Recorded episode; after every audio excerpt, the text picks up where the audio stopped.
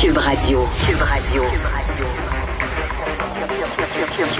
Cube Radio. En direct à LCN. 14h30, c'est le moment d'aller retrouver dans nos studios de Cube Radio Geneviève Peterson. Salut Geneviève. Salut Julie. Je ne sais pas si tu as eu l'occasion de voir ces images décortiquées seconde par seconde par euh, l'équipe de la NASA qui sont en point de presse en ce moment.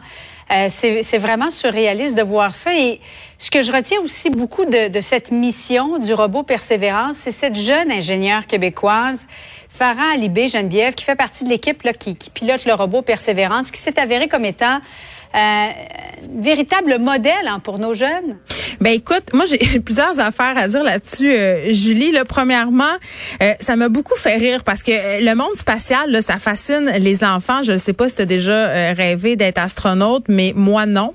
Non, jamais. Ben c'est ça parce que je pensais un que c'était pas à ma portée puis de toute façon là entre toi puis moi puis la boîte à bois si je regarde les notes que j'avais en maths, je pense qu'effectivement si c'était moi qui avais conduit Persévérance, on se serait toutes craché. on se serait pas rendu sur Mars. Le fameux 7 minutes très dangereux là avant euh, que le robot arrive, ça se serait très mal passé. Mais c'est vrai que comme petite fille, on n'a pas été super, en tout cas moi, en ligne vers les sciences, puis pas juste moi, euh, des études le démontrent. Là, c'était la journée internationale des filles euh, et des femmes en sciences. Puis un des mm-hmm. constats qu'on fait, parce que cette journée-là, c'était, je pense, c'était le 11 février, c'est qu'on n'a pas beaucoup de modèles. On n'a pas beaucoup de modèles féminins en sciences, des héroïnes là auxquelles on aime s'identifier. Et, cette fille là, Farah Libé, qui est extraordinaire. Le plus, je veux pas parler de son apparence physique parce qu'on s'en fout, mais je veux parler de ses cheveux. Moi, ma fille là de 11 ans, elle capotait quand elle l'a vue. Elle a dit "Mon Dieu, c'est qui cette fille-là? Elle est donc bien cool. Elle a les cheveux rouges. Elle conduit un robot. Est-ce que c'est une super héroïne? Puis vraiment, c'est devenu le sujet de conversation chez nous parce que cette fille-là est extraordinaire, ingénieure aérospatiale. Puis elle explique euh, à quel point, ben justement, dès son plus jeune âge, elle, aimait les mathématiques, elle aimait la physique. Mm-hmm. Euh, mais elle, elle avait pas, elle avait pas cette perspective qu'elle pouvait devenir ingénieure aérospatiale. Euh, on lui a dit que ça existait parce qu'elle voulait devenir astronaute et elle pensait que c'était pas sa portée, que c'était trop difficile.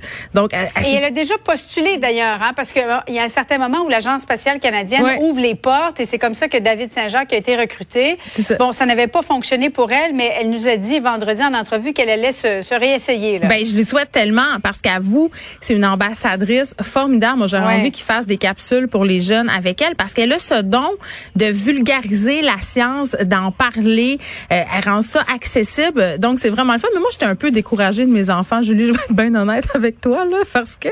Ah oui? Ben, écoute, je le... Moi, moi je me disais, écoute, là, on a accès à des images de la planète Mars, c'est extraordinaire. Je vais faire du popcorn. Tu sais, on peut plus en acheter au cinéma. Je me dis, on va en faire chez nous. Ça coûte pas cher.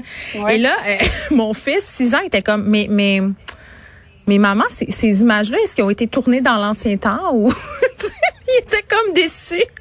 il trouvait, il trouvait que c'était pas assez euh, en haute résolution. Donc j'étais bien bien déçue, mais quand je lui ai expliqué les tenants et aboutissants ah de cette mission-là, il était bien bien impressionné. Mais mais c'est beau à voir, euh, puis vraiment, euh, si ça peut donner envie aux jeunes filles de s'intéresser à la science, moi je pense que ça va être vraiment ça le résultat. Là, tu sais, Barbie faisait des Barbies mhm. scientifiques. Là, arrêtons de faire des Barbies scientifiques, puis montrons des vraies personnes, des vraies femmes qui sont extraordinaires, qui conduisent des robots, qui font des calculs, qui travaillent en équipe, puis qui ont une carrière, qui travaillent, tu sais, finalement au destin de l'humanité. Moi, je trouve ça impressionnant tellement. Là et qui rêve de devenir astronaute malgré le fait qu'elle ait les cheveux deux couleurs. Puis moi, je lui en ai parlé surtout à cause de ça. Que les, les, ingénieurs, ce sont des gens normalement très cartésiens, bon, euh, beaucoup plus euh, cérébrales, et elle, elle se disait euh, peut-être euh, sortir un peu plus du lot euh, depuis les dernières années, mais elle l'était aussi très lorsqu'elle était très jeune et ça fait partie de la différence. Elle est restée elle-même et elle est très très fière de ça aujourd'hui. Ben tu sais ce qu'elle a dit, elle a dit que sa différence euh, d'être une femme, d'être assisée, d'avoir les cheveux rouges, ça mm avait amené justement à se démarquer des autres. Donc ça je trouve ça bien. Je trouve aussi que c'est un pied de nez à mon directeur d'école au secondaire qui nous disait que si on se tenait les cheveux en vert, on n'avait pas d'avenir.